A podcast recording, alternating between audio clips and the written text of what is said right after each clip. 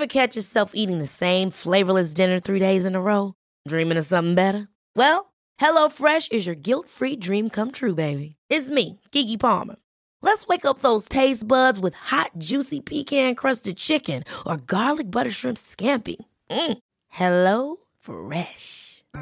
Stop dreaming of all the delicious possibilities and dig in at HelloFresh.com. Let's get this dinner party started.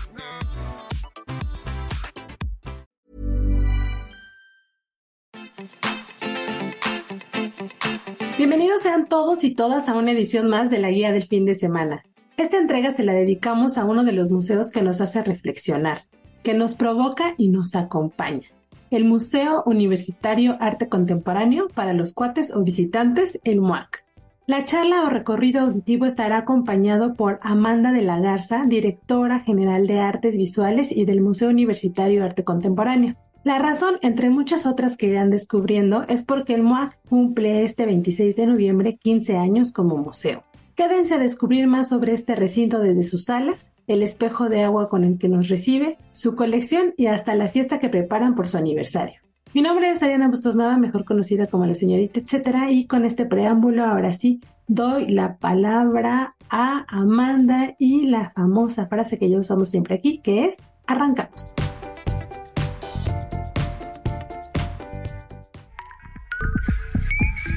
La guía del fin de semana, con la señorita etcétera.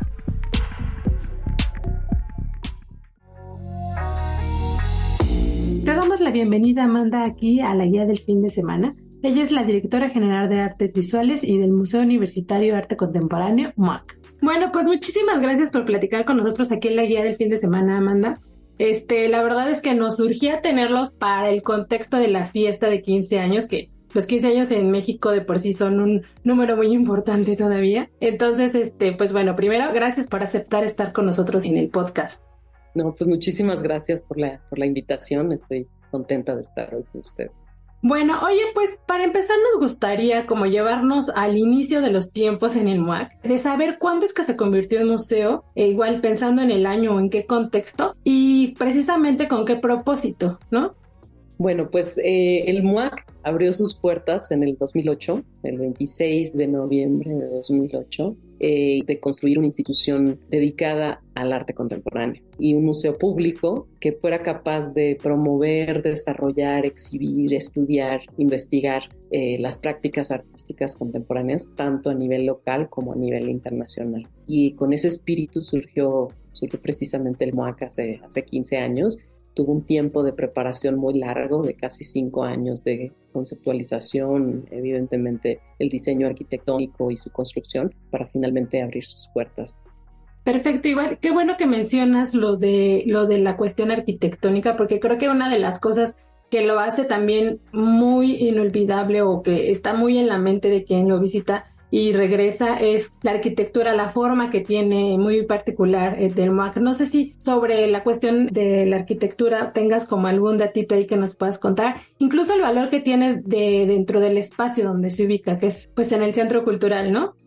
Sí, claro, el, el MUAC se ha convertido en términos de su, edificio en un emblema arquitectónico de la ciudad. El arquitecto es Teodoro González de León, que es un arquitecto que, que desarrolló obra arquitectónica importantísima en México y que también construyó otros museos o diseñó otros museos, como el Museo Tamayo, por ejemplo. Y en ese sentido es que ya se ha vuelto icónica la imagen arquitectónica del MUAC como edificio, ¿no? Eh, algo que es súper interesante del MOAC es que como es un museo contemporáneo, se llevó a cabo a partir de una conceptuación previa, es decir, que todo este desarrollo de las necesidades funcionales del museo, de los requerimientos espaciales, de tránsitos, de flujos eh, y de operación del museo, formaron parte del, diseño arquitectónico. Eh, entonces eso es algo muy, muy positivo porque ya el museo se desarrolló pues con los requerimientos y estándares internacionales, ya en un nivel de trabajo profesional, con bodegas, bodega de tránsito, eh, espacio especializado de restauración, en fin, en ese sentido, eh, en términos de su arquitectura, es un museo pues que es no nada más muy bello, sino que se desarrolló pues como te comentaba a partir de las necesidades necesidades propias de un museo. No nada más aquí, pero aquí ocurre una parte muy importante de la actividad artística de la universidad. Qué bueno que mencionas eso de pensar en un museo que se pensó para museo, ¿no? Porque, como digo, en, el podcast tenemos una serie que se llama ¿Qué eran los museos antes de ser museos? Y en su mayoría, o por lo menos los que están muy en, al centro de la ciudad, eran recintos que tuvieron otros usos y que se utilizaron para, para que ya después se conviertan en espacios culturales. Y este fue pensado tal cual como lo mencionas para tener esta actividad de, este, de exhibición, ¿no?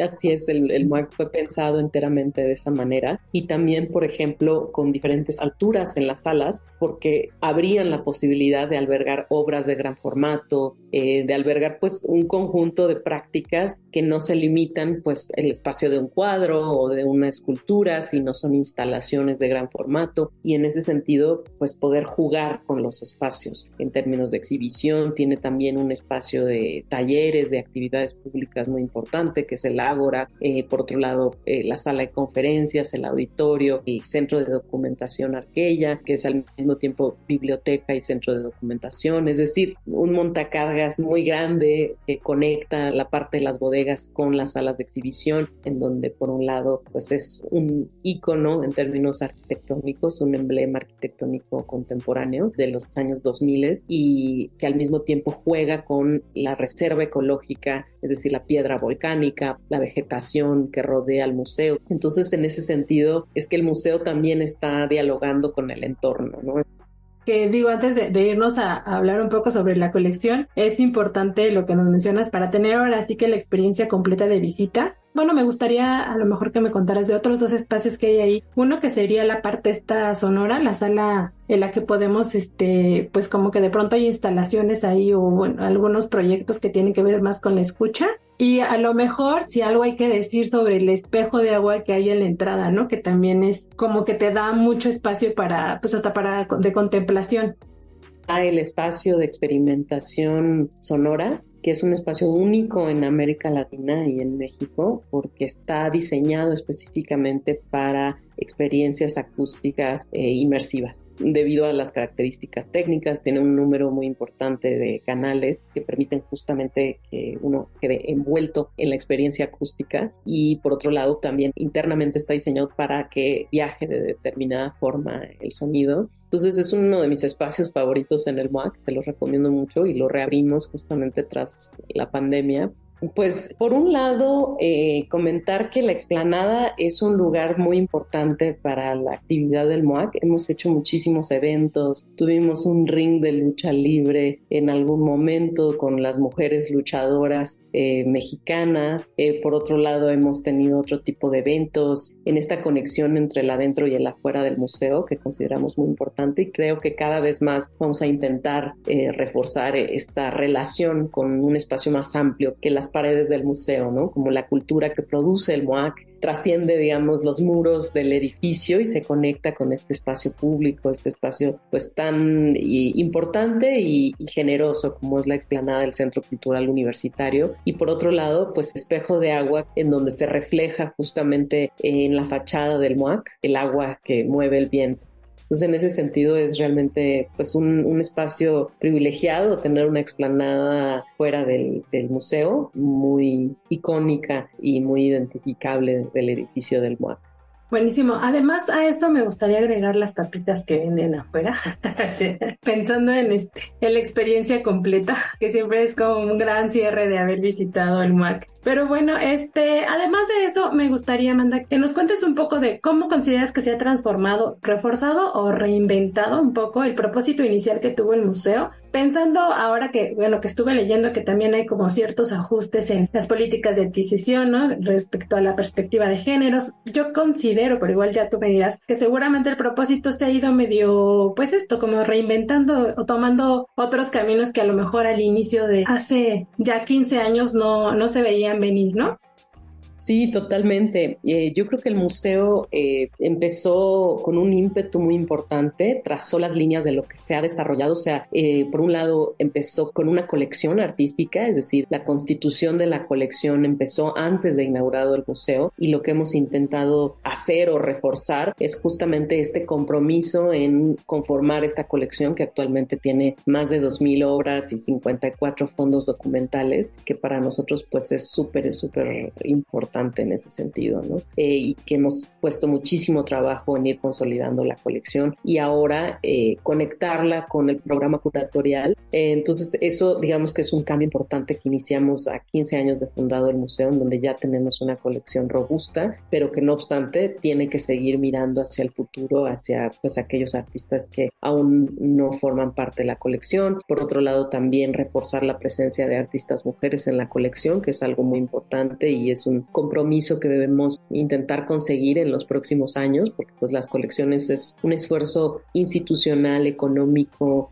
de gestión muy importante que justamente este esfuerzo pues eh, tiene que, ser parte de la visión del MOAC en los próximos años. Y por otro lado también eh, hemos explorado geografías muy distintas en términos de las prácticas artísticas artistas referenciales icónicos pues los más importantes que existen en el arte contemporáneo. Yves Klein, Ai Weiwei, Anish Kapoor. Incluso tuvimos una exposición de Zaha Hadid un ícono de la arquitectura contemporánea y en ese sentido eh, hemos ido abarcando ¿no? los aspectos que consideramos muy relevantes respecto de la producción artística actual también de muchos artistas locales, por ejemplo, Vicente Rojo, Felgueres, Tania Candiani, por otro lado, Mónica Mayer, en fin, ha sido 15 años de una enorme riqueza de muchas líneas de investigación y otro aspecto pues central es que el nivel de alcance de nuestras actividades públicas ha sido cada vez mayor, se ha consolidado como un proyecto prioritario del MOAC, es decir, todas las actividades pedagógicas y académicas eh, y eso es un signo muy distintivo del MOAC.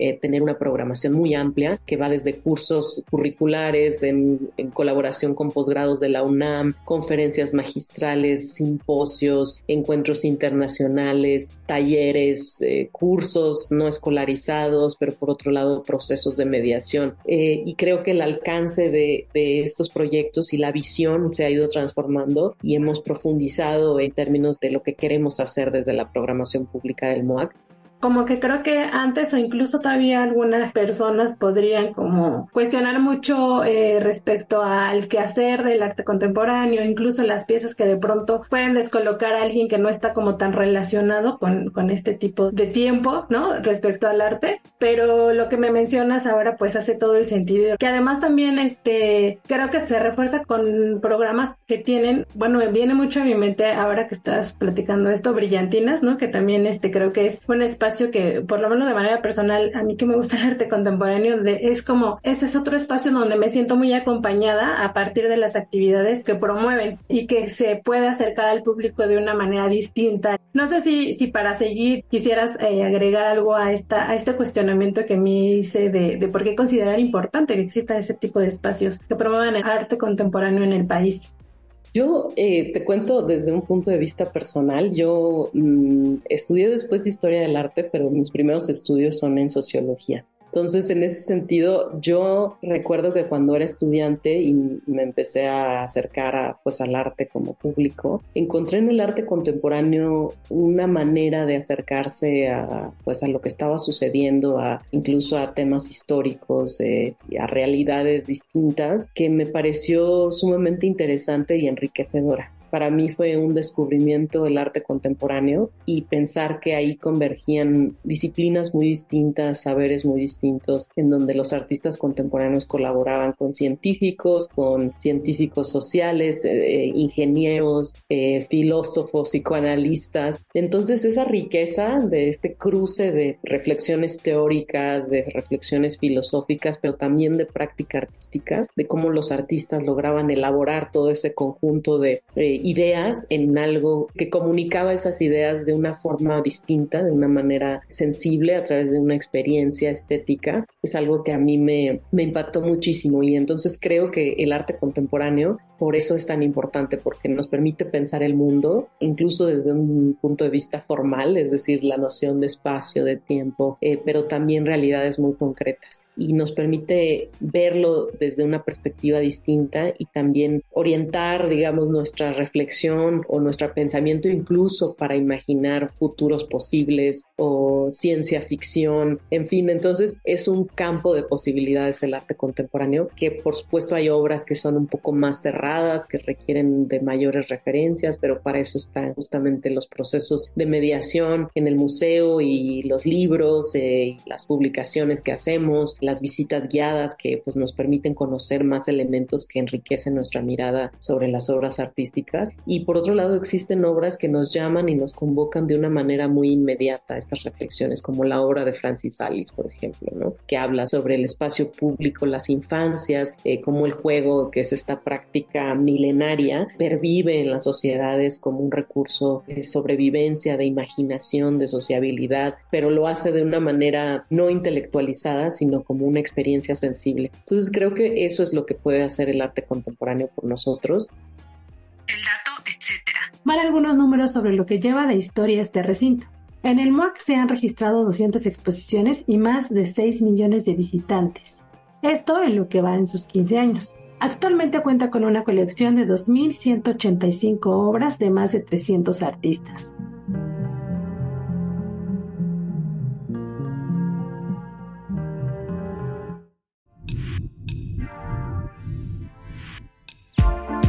Continuamos la charla con Amanda de la Garza, directora general del MUAC.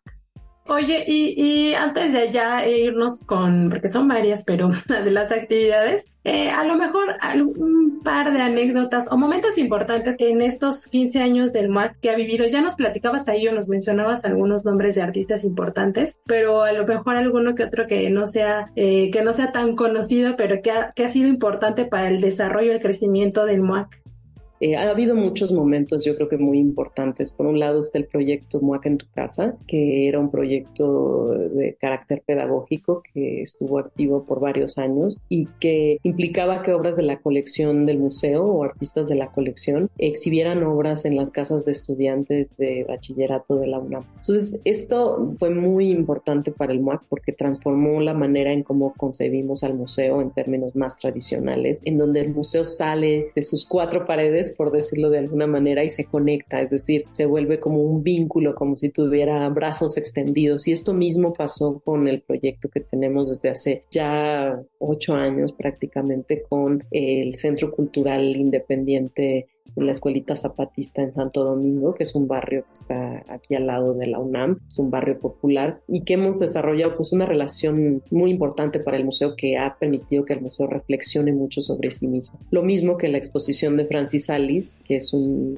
momento muy relevante para el MOAC, por ejemplo, en donde hicimos eh, en colaboración con UNICEF un evento el Día del Niño en donde los niños tomaban el museo, los niños, niñas, niñas tomaban el museo. Esto quiere decir que no había restricción Podían jugar en la sala, había una sala que estaba vacía, llena de papel craft, en donde pintaban, hacían carreritas en los pasillos del museo, eh, tiraban aviones desde el puente elevado, eh, y que fue una experiencia muy importante en términos de cómo se concibe el museo, que es pues normalmente los museos en la medida en que hay objetos de gran valía histórica, patrimonial, hay muchas medidas que tenemos que tomar para pues evitar que se dañen, porque pues es nuestro compromiso eh, institucional resguardarlas pues para futuras generaciones y eso pues son obras delicadas que hay que cuidar y preservar. Entonces sí, el arte también cambia las instituciones. No solamente el arte toca a las personas, sino también los artistas, les artistas transforman a las instituciones, que eso es, lo veo como algo muy importante y necesario.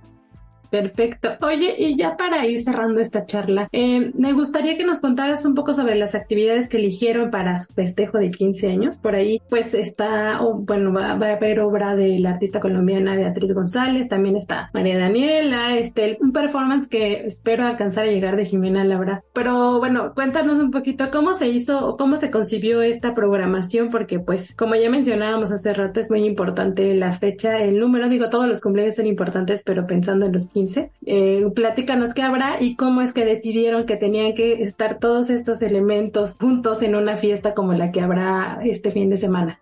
Claro que sí, pues pensamos en un fin de semana MOAC, 100% MOAC. Tanto a mí como al equipo nos interesaba muchísimo que fuera una fiesta gozosa, es decir, tener una fiesta en el sentido de poder celebrar desde el arte el haber hecho el MAC juntos, porque sin el público y sin, sin los artistas, sin los curadores, sin todas las personas que no son del equipo interno del museo, eh, no habríamos podido hacer el MOAC o, lograr lo que hemos logrado hasta ahora. Y entonces en ese sentido pensamos en tres actividades principales, a pesar de que hemos estado hablando de los 15 años ya por algunos meses. Eh, por un lado, la inauguración de la exposición de Beatriz González, que se llama Guerra y Paz, una poética del gesto. Y eso eh, comienza con una charla a las 12 del día, el sábado, que pues Beatriz González es una artista realmente relevante a nivel internacional. Estoy segura que les va a gustar muchísimo porque ella tuvo una influencia muy importante del pop, pero un pop que es muy diferente al que conocemos, que es el pop norteamericano, ¿no? Sobre todo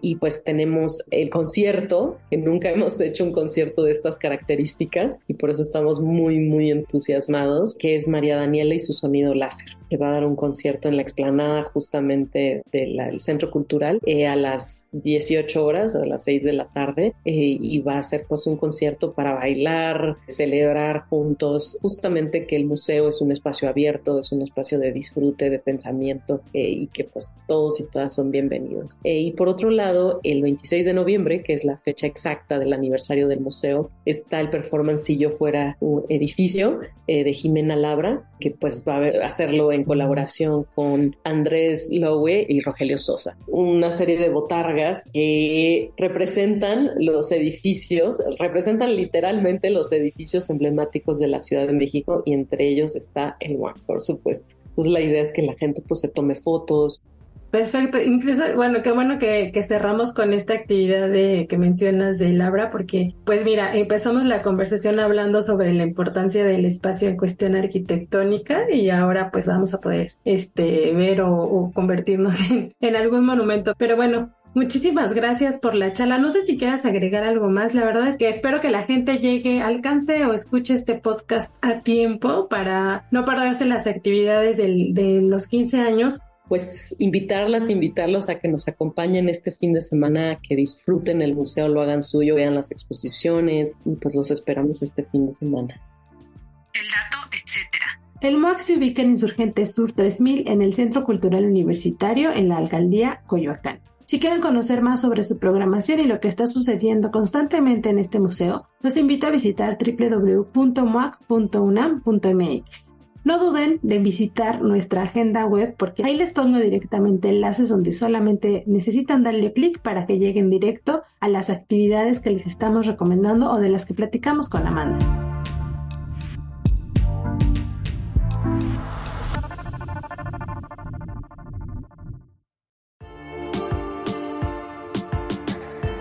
La guía en segundos. A continuación les comparto un par de actividades que pueden hacer este fin de semana para complementar la experiencia de lo que ya nos platicaba nuestra invitada. Pueden leer la nota completa en el sitio del Sol de México o en la agenda impresa dominical. Piñatas en el Museo de Arte Popular. Luego de la euforia por los alebrijes, el MAP continúa sus propias costumbres con el concurso y exhibición de piñatas mexicanas. ¿De qué va la muestra? Bueno, van a poder ver 90 piezas verdaderamente artesanías que están colgadas y dispuestas en el patio del museo. Algunas de ellas son las ganadoras y otras tienen mención honorífica. A ver si le atinan cuál es cuál. Respecto a los lineamientos, les cuento que para este concurso se realizan piñatas a base de olla de barro y se utilizan materiales tradicionales como papel periódico, china, crepé, entre otros.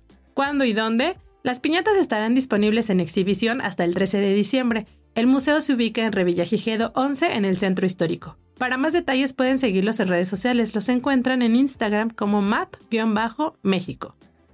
Lumbre, ilustradoras en México llegan al Chopo. Explora el quehacer creativo, a veces de protesta o de reflejo, en la nueva exposición del Museo del Chopo, Lumbre, ilustradoras en México. ¿En qué consiste la exhibición? Bueno, la muestra colectiva reúne el trabajo de 35 mujeres ilustradoras de nuestro país. Las obras presentan una serie de temas vitales como la aceptación del cuerpo, la conexión con lo cotidiano, el entorno doméstico, la resistencia, la desaparición forzada, los derechos reproductivos o desigualdades sociales. ¿Cuándo y dónde? Esto será hasta febrero del 2024 en Dr. Enrique González Martínez, número 10 en la Santa María la Ribera. Si quieren saber más detalles de las actividades que van a estar sucediendo en torno a esta exhibición, pueden buscarlo en redes sociales. Los encuentran como arroba Museo del Chopo.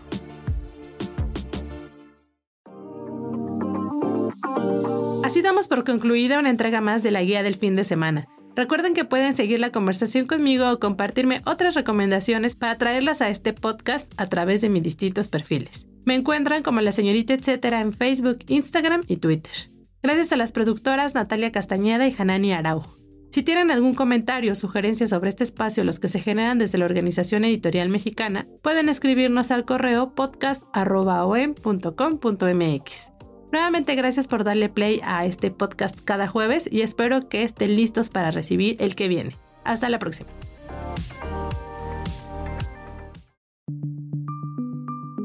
Esta es una producción de la Organización Editorial Mexicana.